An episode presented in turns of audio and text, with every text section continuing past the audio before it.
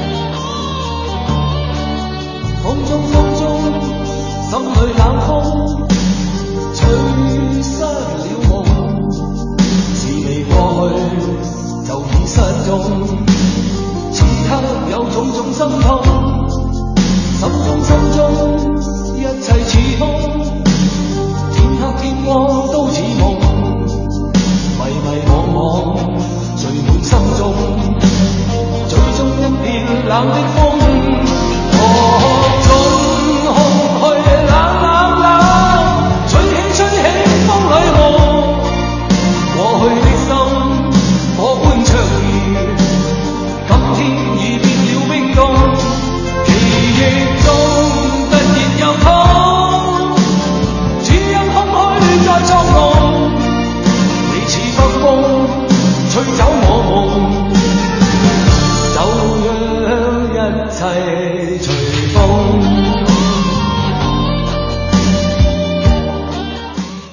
那些年，记录中国人的情感春秋。大家好，我是小婷。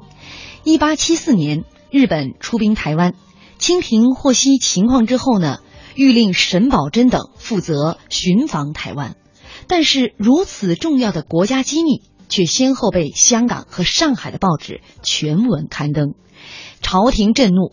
消息究竟如何走漏？一家地方报纸为何有如此胆量，敢公然刊登国家机密？本周那些年晚清奇案，今晚为您讲述军机泄密案。也欢迎您在新浪微博来和我们沟通。您可以在新浪微博检索“经济之声那些年”或者艾特主持人小婷。今天抢到沙发的梅竹烟波点了这首歌啊，一切随风。他说了，最后案子是不了了之了，就点一首让一切随风吧。我觉得也挺应景的，粤语的。本身这个案子。跟广东商帮也有关系。今天嘉宾依然是李德林，那我们接下来就请李德林来讲述今晚的主题——军机泄密案。朋友晚上好。嗯，今天呢，我们要聊的这个案子呀，在昨天的这个微博当中，大家已经都猜测了。有朋友在说，这晚清几大奇案不就那几件吗？就猜啊，咱们已经说了三天的了，是吧？对。今天第四天呢，大家有猜太原奇案。那太原奇案呢，确实是晚清奇案之一，但是啊，这桩案子其实没有什么过多的。政治背景，对对，它就是一桩这个很普通的，说实话，就是一个普通的这种刑事案加上民事案。嗯，呃，这个案子呢，不在于我们这一周要讲的这个范围之内。没错，嗯，这德林老师来，那必须要讲，他是阴谋论者呀，所以必须要讲这个这个案件背后扑朔迷离、错综复杂的这种迷局的这种案子，才能入德林老师的法眼。呃，对，我相信那个有听。众已经去问过度娘了，我估计，呃，即使我们今天说了这个，就是我们要讲的这个案子，度娘也不一定能够回答，对吧？没错，我们昨天在节目当中，呃，咱们讲的这个案件当中哈，其实给大家留了一条线索，嗯，就是当时因为杨月楼案，上海的、广东的商帮和江浙以及上海的这股势力在这个互相较劲的时候，广东商帮。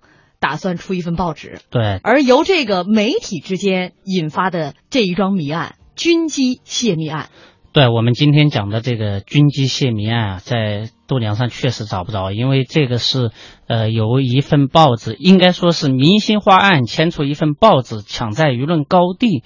但是在杨月楼案之中，这个汇报并没有占到什么便宜，就是两个报纸啊，就跟现在的同城的，就比如说北京的这些个都市报相互干仗是一样的。嗯，但是这个呃广东商帮办的这个汇报，在跟这个申报在杨月楼案的最后的对决这个过程之中，并没有占到便宜。那么广东商帮觉得。他们的话语权，以及对这个政府的这个影响力还不够，那么他们一定要干一件惊天动地的大事儿。这次事情到了一八七四年，也就是同治皇帝亲政。这个期间，有一天，慈禧太后是勃然大怒，把一份报纸，就是广东商报办的汇报，啪就扔给那个军机大臣啊。嗯，军机大臣当时都傻眼了，说这个老太太怎么突然就发火了呢？最后，这个呃，当时的恭亲王啊，一心首席军机大臣恭亲王一心捡起报纸一看，汇报广东商人办的，哇，当时眼睛都亮瞎了。为什么？报纸上把。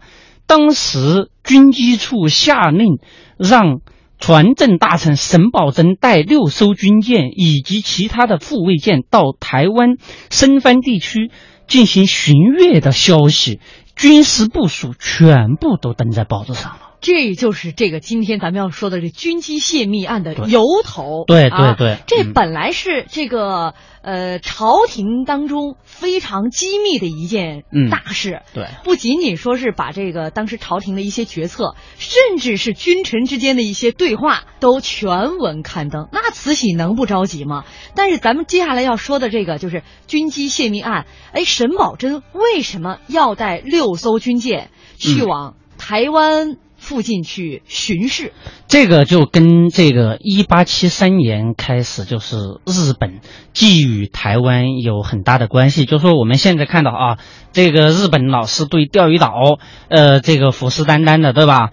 呃，说这个钓鱼岛是他们的，钓鱼岛是我们中国的。呃，对，其实呢，这个日本对于呃台海这边的很多地方，呃，除了我们知道的甲午海战，呃。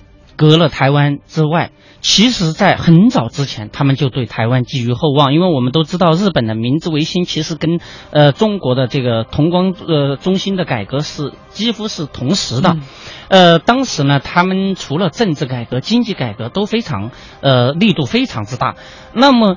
在这个改革的过程中，日本面临一个问题，就是日本我们都知道以前是武士社会，带刀武士在日本是很风光的，但是这个幕府运动之后，这一帮武士就失业了。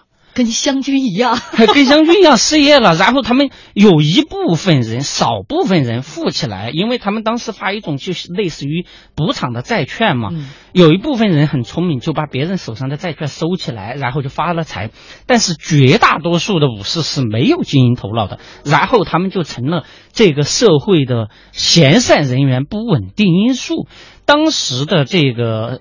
司令呢，就是统兵这个日本的司令叫做西乡隆盛，是个大将军，也是这个嗯，就是明治维明治这个维新倒幕运动的勋臣嘛，嗯，就是一个大功臣，他就觉得。这些个人啊，以前都是部队上的，对吧？嗯，那我们把他解散了，然后成了不稳定的因素，再加上本来日本就很小，他当时日本还派了一些个这个呃使团啊去美国啊、欧洲以修月的名义去跟人家谈判，第一。因为原来其实日本也跟中国一样签了好多不平等条约嘛，嗯，要改，但是呢，他们也派人出去学习，也学习改。有一部分人，比如说这个岩仓具视他们这一帮人回来之后，伊藤博文啊，最早伊藤博文还是比较呃温和的，就经济改革。但是西乡隆盛听到那个他们这个这一就这一波人呢回来汇报说，那个俾斯麦呀，就是德国的铁血宰相说。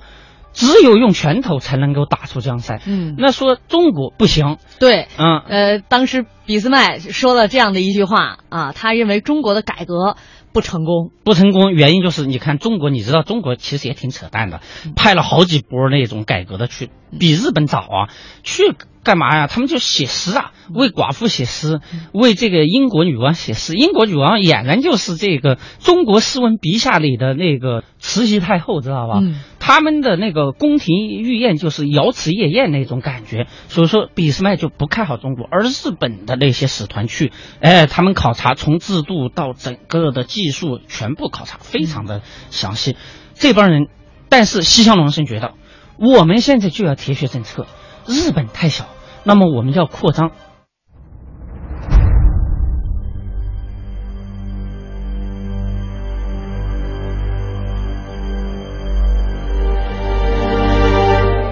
欢迎大家继续锁定中央人民广播电台经济之声来收听《那些年》本周《那些年》晚清奇案系列。今天晚上为您讲述军机泄密案，也欢迎您在新浪微博检索“经济之声那些年”或者艾特主持人小婷。刚刚我们上一时段为大家讲了野心勃勃的日本希望利用扩张来推进国内的改革，但是环顾四周，该从哪里下手呢？我们请德林接着讲。扩张去哪儿？他有两个选择，一个是选择朝鲜，嗯，一个是选择什么台湾。哎，很有意思。朝鲜是中国的这个呃藩属国，那都是上千年的。嗯，因为台湾再加上离东北非常近，他们当时就是西乡隆盛就是琢磨说，如果我攻这个呃朝鲜的话，那么直下来打完了，直接就进入。这个满清的龙兴之地，对吧？东三省说这个对他们反弹太大，然后他们又摸，他们又摸了一个情况，这帮人挺坏的。在一八七三年，当时同治皇帝因为小嘛，亲政典礼的时候，哎，他们就派人来摸摸消息啊，就发现就问呢，说这个台湾的生藩之地。是属于你们管吗？嗯，当时的那个大清的官员很高傲啊，说那都是化外之民。嗯，哦，日本人一听化外之民不属于你们管是吧？好了，那我就借这个化外之民来进入深藩。所谓的深藩之地就是什么？就是孤悬在台湾的周边的那些个小岛屿，比如说我们现在具有非常争议的钓鱼岛之类的。嗯，就这一类的。说那好了，那化外之民。那我们就选择去台湾，为什么？如果把台湾拿下，你看啊，南边可以到这个福建，再往北边一点可以到江浙，就深入中国的经济的核心地带，呃，非常爽。所以在朝鲜和台湾之间，他们做了一个衡量，衡量，最终决定攻打台湾。对，但是他也很聪明，就是攻打台湾呢，他得拉帮结派。他拉帮结派，其实啊，当时的这个美国人啊，我们知道，就是说，呃，美国人老跟中国过意不去，但是呢，他从来不正面交锋。比如说朝鲜战争，对吧？当然，朝鲜战争是后期他是怂恿了联合国的部队，比如说他跟蒋介石，对吧？他都不是自己亲自出面啊，他最多就派个军事顾问团，就像这几天的伊拉克一百五十人的军事顾问又去了。当时的有一个少将叫李先德，这个李先德呢是少将退役，最早的时候是出任的驻厦门领事。这个厦门领事是一个对于当时来说的话是一个战略之地。首先，法国人在那边，比如说当时的这个马尾船厂等等，再加上跟日本又很近，哎，这个时候他们在驻厦门领事干嘛呢？李先德就是专门收集中国的情报的。而且这个李先德呢，在搜集情报方面有他独到的一面。对，在整个福建周边的这个大小信息啊，基本都逃不过他的掌心。嗯，上知天文，下知地理吧。比如说，他这情报收集的多详细啊！哪一天台湾起雾？哪一天海峡起雾？哪一天出太阳？呃，什么地形等等，全部掌握。这个人呢，干过一次事，他收集太过分了。就是当时的福州的将军，那会儿叫文玉，呃，包括英贵他们一些调兵的事情，因为沿海调兵是很正常的嘛。嗯，他就把这个信息就捅捅给美国了，然后被中国知道了，混不下去啊，然后就把他调，要要调到国外去，好像当时应该是调到阿根廷吧。嗯，后来这个美国驻日本的这个大使啊。叫做德隆，德隆说不行，说这个我们进入中国本来就很迟，就被英国和法国人占领了大量的利益。我们作为后来者，那么我们不能老把眼这个利益盯在国内啊，那我们也得盯着东北亚嘛。其实也就是美国的东北亚战略，现在我们经常会听到美国的东北亚战略，对吧？就是，其实就从那个时候开始，嗯，当时呢，就是他住在日本，然后说你别别别去那个美洲那边啊，别去阿根廷啊，说那个他就跟那个总统啊，呃，因为德德隆是鹰派，说让他到日本，嗯，哎。到了日本，哇！当时西乡隆是他们心里边也打着小九九，说要到东北亚，其他英国、法国既然已经占得先机，你跟他们没办法去联手，所以呢，打算让日本啊，他得放一条狗先去咬，知道吗？对，那个时候呢，德隆就把那个李先德引到日本。哎呦，当时的这个西乡隆盛一听高兴坏了，知道吧？呃，当时的外务省的大臣叫副岛总臣嘛，这个人一听，马上说。这个是李先德同志啊，说你来，嗯，你就将来我们把台湾拿下来，你就是台湾总督，对吧？哎呦，李先德一听高兴坏了，所有的材料都都提供给日本了。日本这个时候说不行，只有你一个人不行，那我我你得给我搞定几个人。首先得让德隆探听德隆的口风嘛，因为他是大使嘛。德隆说，我我们呢不去侵略别的国家，但是。呃，别的国家要想去台湾，呃，要去搞点什么事儿，我们很乐意看到这种场景。嗯，就是他们也不反对，不反对，一种默认的默认态度。但是呢，这个西乡隆盛呢，因为他毕竟是军事家呀，嗯，觉得这个还不行。然后呢，他再上德那个李先德去搞了一些，比如说美国的现役的上校啊、少尉啊这些人到这个以军事顾问的名义到日本的军团来，就是，就我花钱。雇美国的这个现役军官啊，如果他我的部队当雇佣兵，但是那个时候他你知道他对外说的就是，你看啊，美国有现役的军人在我这儿打仗，没得话说吧？嗯，除了这个以外，那在外人看来，其实相当于美国参战了。对他同时还干了一事儿，说有人还不行，你还得去给我找找军舰。他当时啊，就是比如说，他从这个花旗，呃，现其实跟现在的花旗没关系啊。花旗公司找了一些轮船来运输军粮，他同时鼓动李先德把这个美国印地，呃，这个印度舰队的一些个舰长说，让他们呢开着这个军舰，尾随日本的这个军舰在后面。意思就是给我助威，嗯，哎，当时在打狗，一定要开到打狗，就是现在的这个高雄那边嘛，嗯，说你给我开到那个地方，呃，去，那人家一看，你看美国人的舰队都开着了，那美国人参战了，这个时候他觉得有美国还不行，为什么呢？因为，这个台湾。一直是英国和法国争夺的地方，嗯，我们一定要取得。而且英国在这个台湾已经获得了大量的利益，嗯，包括咱们刚才说的这个台湾盛产的樟脑啊，对，糖啊，都是很多都是输向了这个英国他们的这个市场，对，所以日本已经料想到英国，而且英国政府跟中国政府关系不错，对。他在想这一关必须得把英国先给糊弄过去。就在这个时候，他们就想了一招，说英国你要如果是去走政府关系不行，然后他们就租了商船，把商船呢改成军舰了。嗯，还是挂的是那个英国人的旗帜。一看，你看啊，英国也参战了。这个时候有一个我们中国人非常熟悉的人，英国驻日本的大使叫什么呢？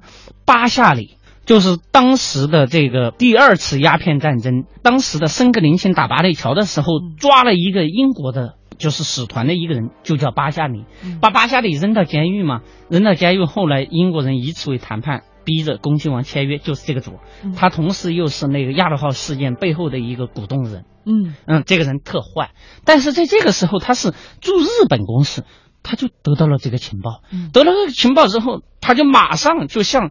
英国驻中国的公使威托马说：“中国政府知道日本向中国宣战了吗？嗯，这个他们这些情况他们都通报了吗？”威托马当时就愣了，说：“北京好像没有任何动静啊。”嗯，马上就跟那个当时的嗯，就是总理衙门就发电报，总理衙门当时就愣住了，说：“没有啊。”嗯，说他们这个来北京的时候，一八七三年这个同治亲政大典的时候，没说任何话，就是问我们这个台湾的身份是不是？我们说那是我们的地方啊。人家之前不是说的化外之民吗？说那个并不是说化外之民就不是我们统治啊，是我们的版图。哎呦，第二天威特玛一大早又派人专门送了情报到总理衙门。这个时候，法国人还有这个欧洲的好多国家呀。都来了，嗯，呃，包括西班牙呀等等，说就是人家各个国家都拿到情报了，唯独中国不知道。这个时候，当时的闽浙总督李鹤年同志也来了一个电报，说我们在这个厦门呐、看到一艘日本军舰。嗯日本军舰一问他们，他们说是从台湾过来，就一路过来操练的。嗯问他说干嘛呢？没说。当时这个一心气急败坏啊，嗯。说你看啊，闽浙总督李鹤年，当时的将军文玉，船政大臣沈葆桢，嗯。呃，还有包括这个提督，呃福州的提督罗大春等等一干这个大员，都不知道这个情报。嗯。中国的情报系统太落后了。嗯。当时其实日本的这个动作，你看他找美国，甚至他在台湾还找了一个在台湾混迹多年的一个英国人，哎，对，到他们的这个船上当医生对，当医生。嗯所以这个事情啊，各国的公使都已经知道，可见晚清的这个情报机构有多么落后。对，就在这种时候呢，一心马上啊就召集李鸿章、闽浙总督李鹤年，呃，以及船政大臣沈葆桢等等，就是跟这个事情相关的发密电，嗯让他们这个出主意。其中最直接的就是让沈葆桢带着淮军的精锐。呃，用了六艘军，派了六艘军舰，直接那个军舰啊，从就是从马尾船厂啊等等这些个地方征用过去，然后又派了呃至少三艘的，就是这种后勤舰，嗯呃后勤补给啊等等，去巡视申番，意思就是用现在的话说什么呀？去在那个地方给我军演，嗯知道吗？然后让日本呢自动退却。嗯你知道当时他们后来还获得了一个情报，吓坏了，说这西乡隆盛的部队在出发之前，明治天皇已经制制定了一个非常庞大的计划，拉下台湾，进军这个江浙，最后直捣北京，啊，把中国的皇帝囚禁，嗯然后把中国的十八个省变成日本的，就是这个一呃统治区域。狼子野心的。当时一看啊，这说说那个沈葆桢呐，你你得调去部队去军演。嗯哎呦，沈葆桢还真就把这些部队调到深番地区，就呃军舰啊就在那儿开呀、开过去开过来嘛。因为当时实际上日本已经把牡丹社等等这些个地方都已经拿下了。嗯都已经拿下了。那么沈葆桢过去呢，也就是耀武扬威一下嗯，给日本人一个威慑嗯。意其实那个时候李先德呀，他提供的情报很准确，但是有一个问题，就是台湾跟日本的气候差距太大。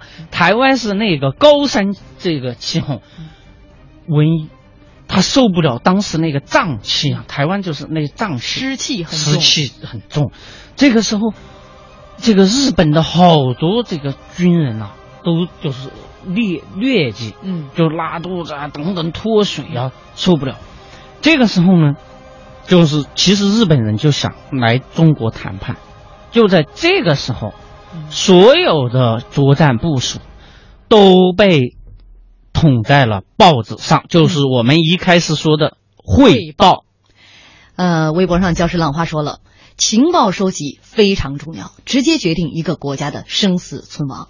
德林说，今天的话题呢，度娘上都找不到，但是我们那些年的听众太高大上了，两位听众寥寥数语已经把这个案子的来龙去脉介绍的非常清楚。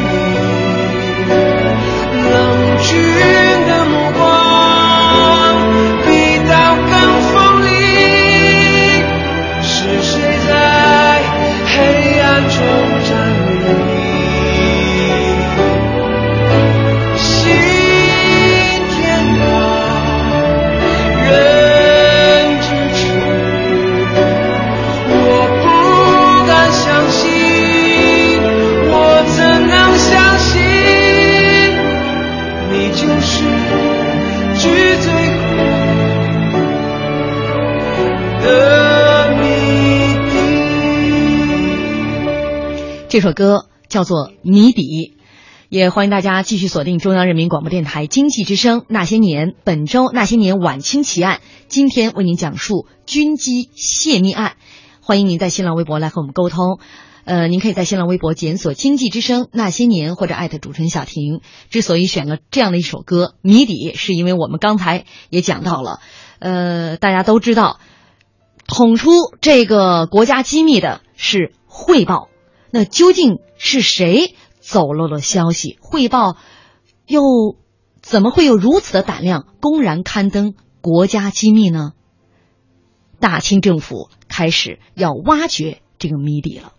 当时中国了解了日本的动向之后所做出的部署，对比如说，呃，李鸿章和这个一心他们不谋而合、嗯啊，是这仗要打，要打怎么打？同时，外交政策容闳去美国去斡旋，战争一触即发。就在这个时候，这份报纸上把所有我们的都出来了全部刊登出来，难怪慈禧是龙颜大怒啊！对那接下来慈禧一定是要彻查呀，究竟是谁泄的密？应该是从汇报这个地方开始往下查。哎，而这个汇报是谁办的？我们昨天就是在讲杨月楼案的时候也说了，是以广东商帮、唐廷枢、呃这个呃荣鸿等等，嗯而这两个人正好又跟这个军机案有直接的关系。嗯刚才我们不是讲到说有唐廷枢说和荣鸿这两个人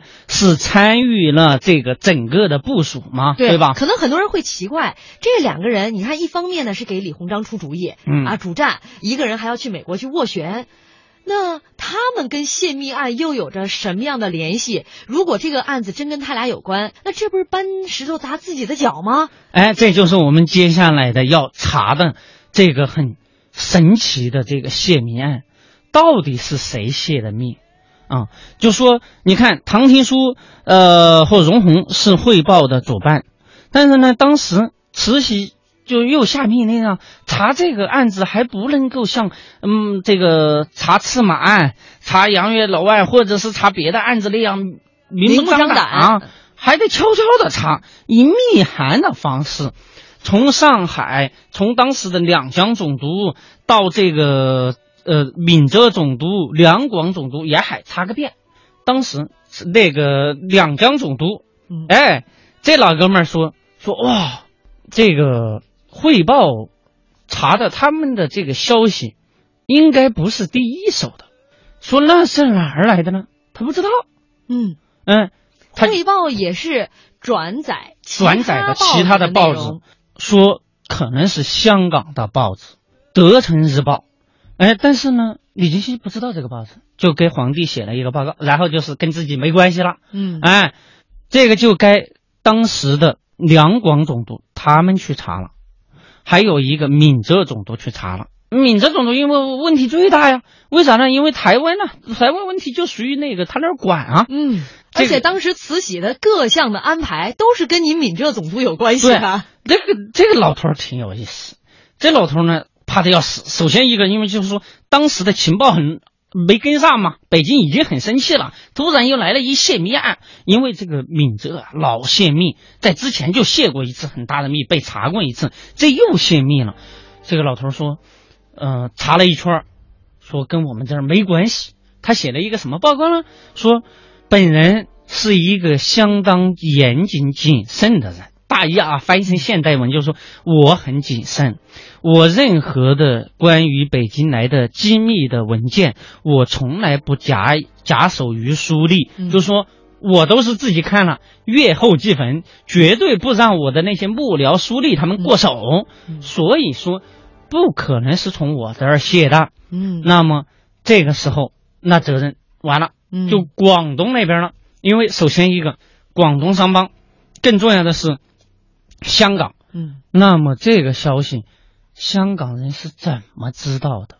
更重要的是，汇报的怎么跟《德城日报》勾起来的？嗯、因为这个《德城日报》就其实就跟现在的那个很多报纸的报业集团是一样的，它下面还有报纸《华字日报》，而这个《华字日报》呢，就是呃一帮广东商人来办的，比如说以武廷芳就是中国的大律师啊，嗯。绝对是第一批首席大律师伍廷芳，呃，那比如说还有这个陈岩，还比如说最有名的就是长毛状元，当时的这个就是在太平军时候给洪秀全出谋划策的一个呃，在清政府看来的反动派，嗯，嗯，他们这一帮人在办，你看你一说广东商人背景的这个报纸，大家自然能够想到这两个报纸之间有什么关系了，因为嗯都是同样身份背景的人办了两份报纸，对，必然会有很密切的一个。呃，然后呢，这个为了拿到证据，当时的这个闽浙总督啊，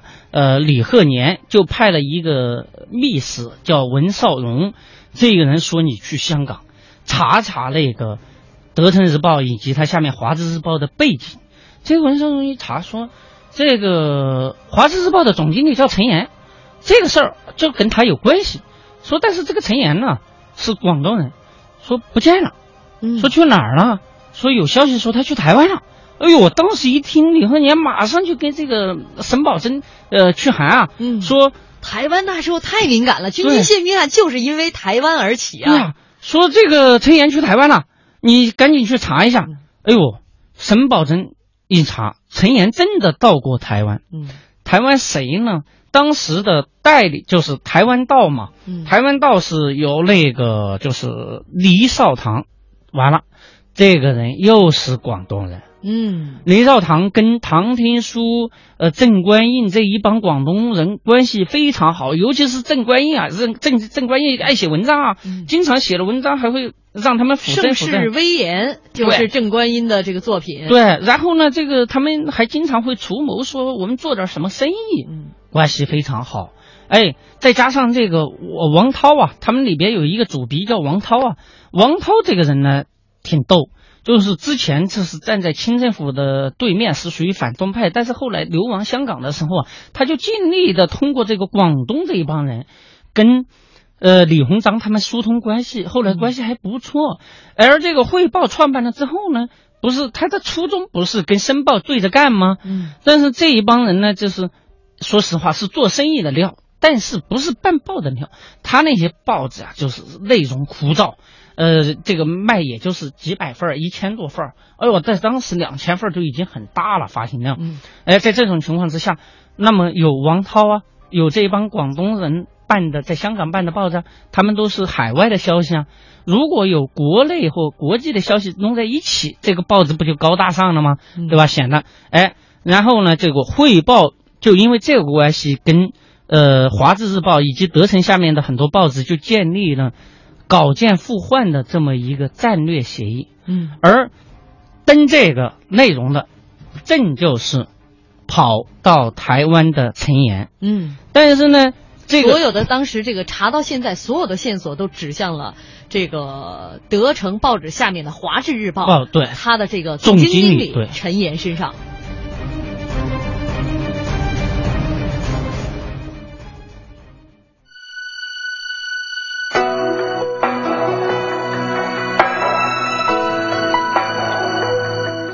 欢迎大家继续锁定中央人民广播电台经济之声来收听《那些年》。本周《那些年》晚清奇案，今天为您讲述军机泄密案。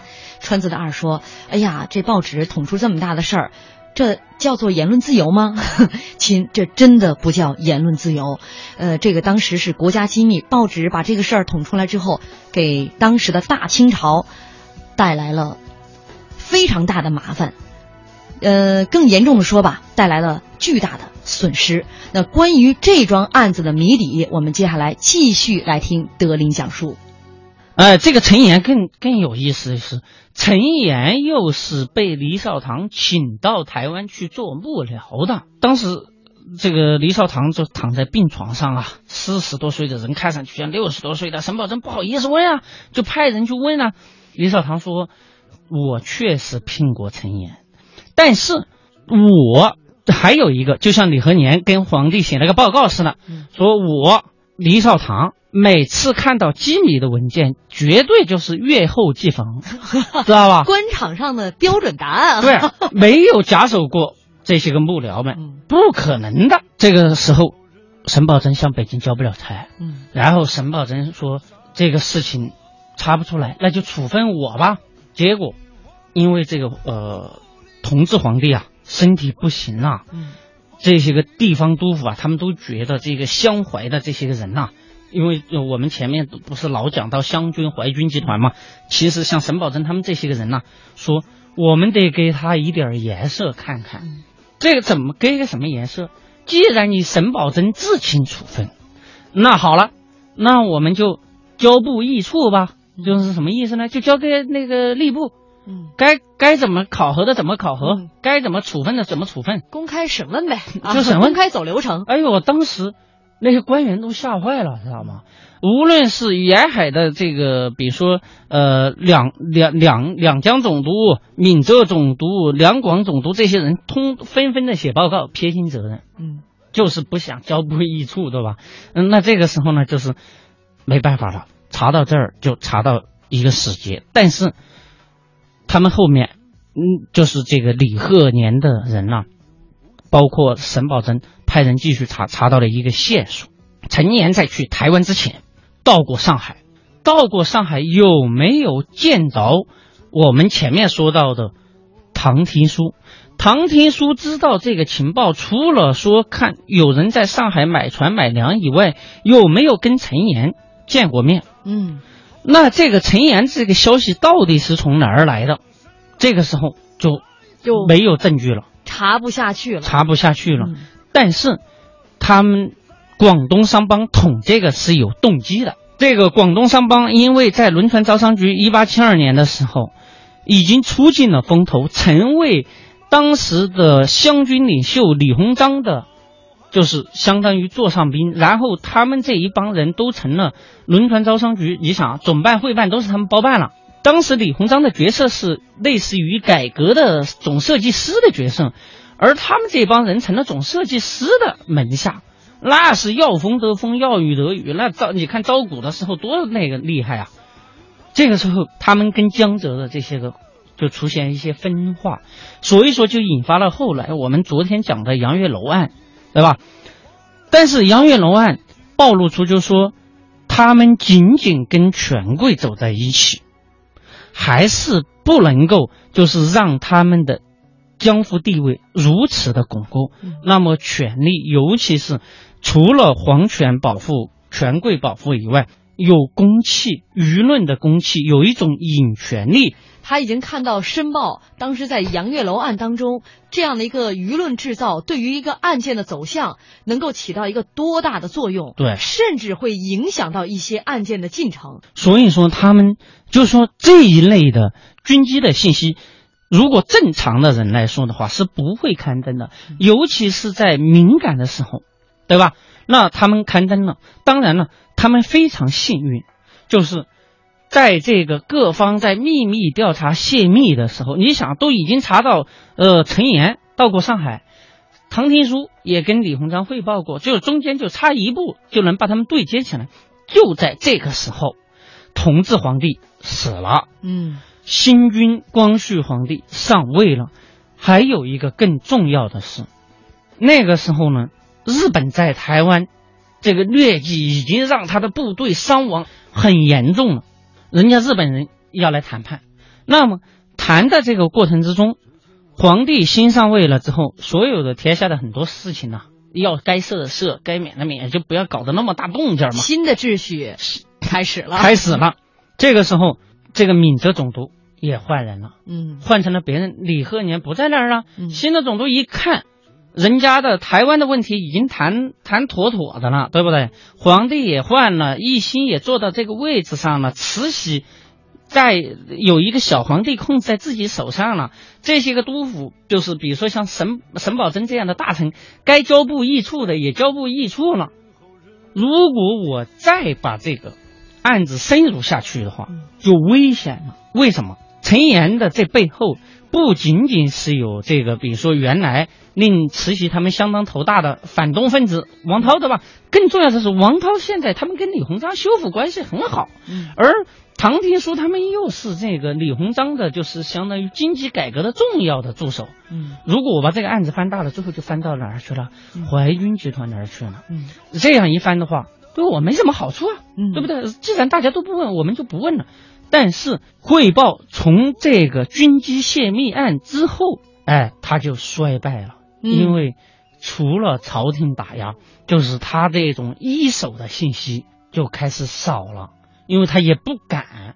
更重要的就是这个申报加速了他们在这个信息化方面的一些个提升。嗯有兴趣的以后我们会专门讲一个嗯这个报纸之间的战争。嗯，这个汇报呢，原来是想给朝廷点颜色看看啊，给 you color to see，结果啊没小心，呃，不小心玩大了，搬石头砸了自己的脚对。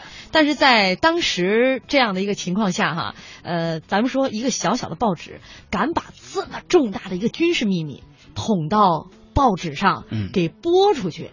一个小小编辑没这么大胆儿，对，他的主笔没这么大胆儿，甚至他的总经理也没这么大胆儿。这可能是一个集体研究决定，做出来的这样的一个决策，说把这个消息捅出去。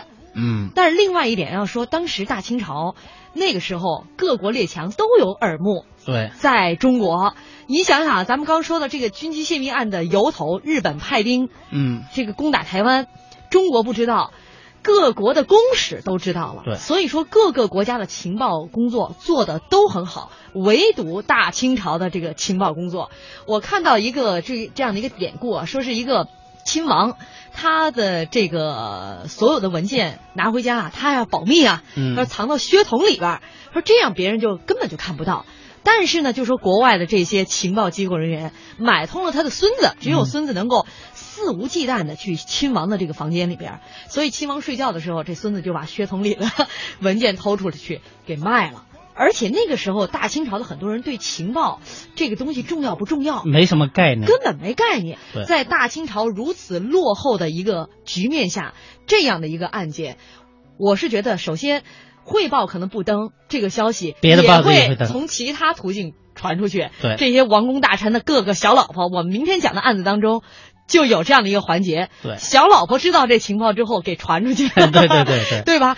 嗯没有这种保密的意识，没有情报的意识，对另外呢，大清朝的各个的这种政治结构的这种弊端，也会导致这个案件不了了之。对对，因为这个案子就说，呃，除了呃我们谴责当时的觉得当时的情报系统很可笑以外，其实它背后有庞大的一个商帮在背后，一个就是这种运作，商帮的背后又牵涉到各色的政治人物。你想，那么多督府都卷入的这个案子里边，如果真要查下去的话，最后不知道是个什么结局，因为慈禧也在那个时候也没有必要了。首先一个皇权。